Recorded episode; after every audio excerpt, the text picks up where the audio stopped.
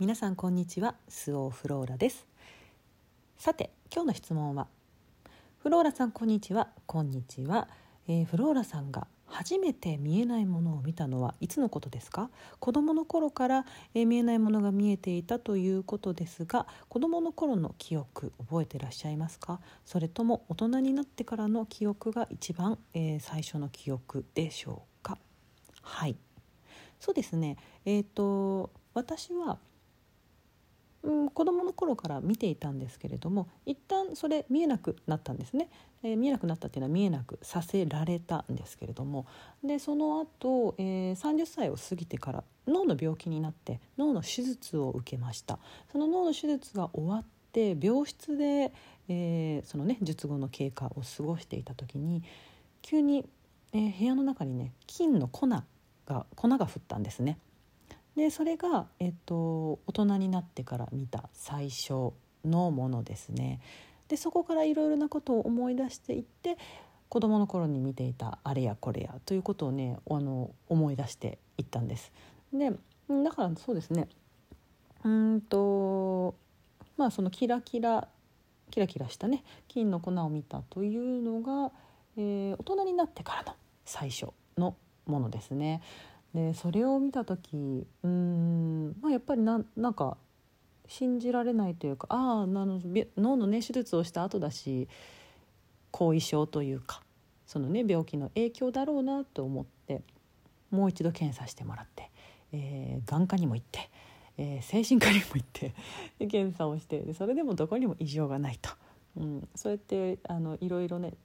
まあ私もあんまりそんないやいやいやいやってねあの思ったわけですよその時は、うん、そんなわけないだろうと、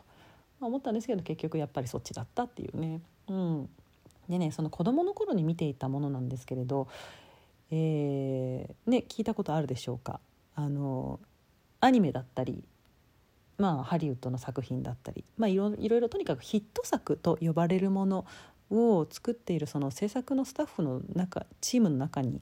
えー、またそのね原作を書いていらっしゃる方っていうのはやっぱり見えないものが見えてますよねじゃなければこんな描写はできないなっていう作品がいっぱいあるわけですよ。で、えーと、日本のね作品だったらあのジブリあれはもうね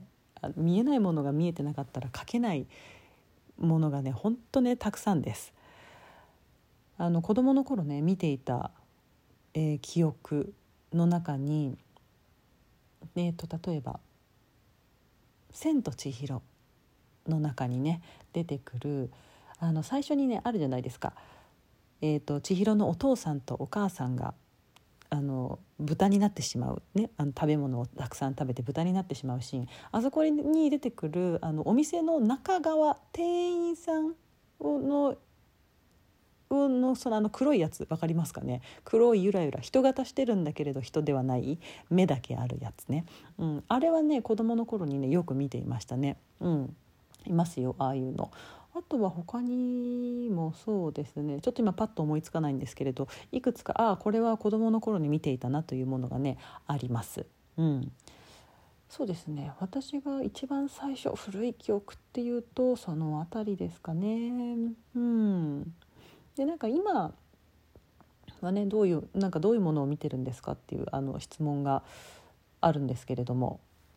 ああそうですね。ちょっと話が長くなってきましたね。そのお話では次回したいと思います。はい。それでは皆様今日も良い一日をお過ごしください。ごきげんよう。スオフローラでした。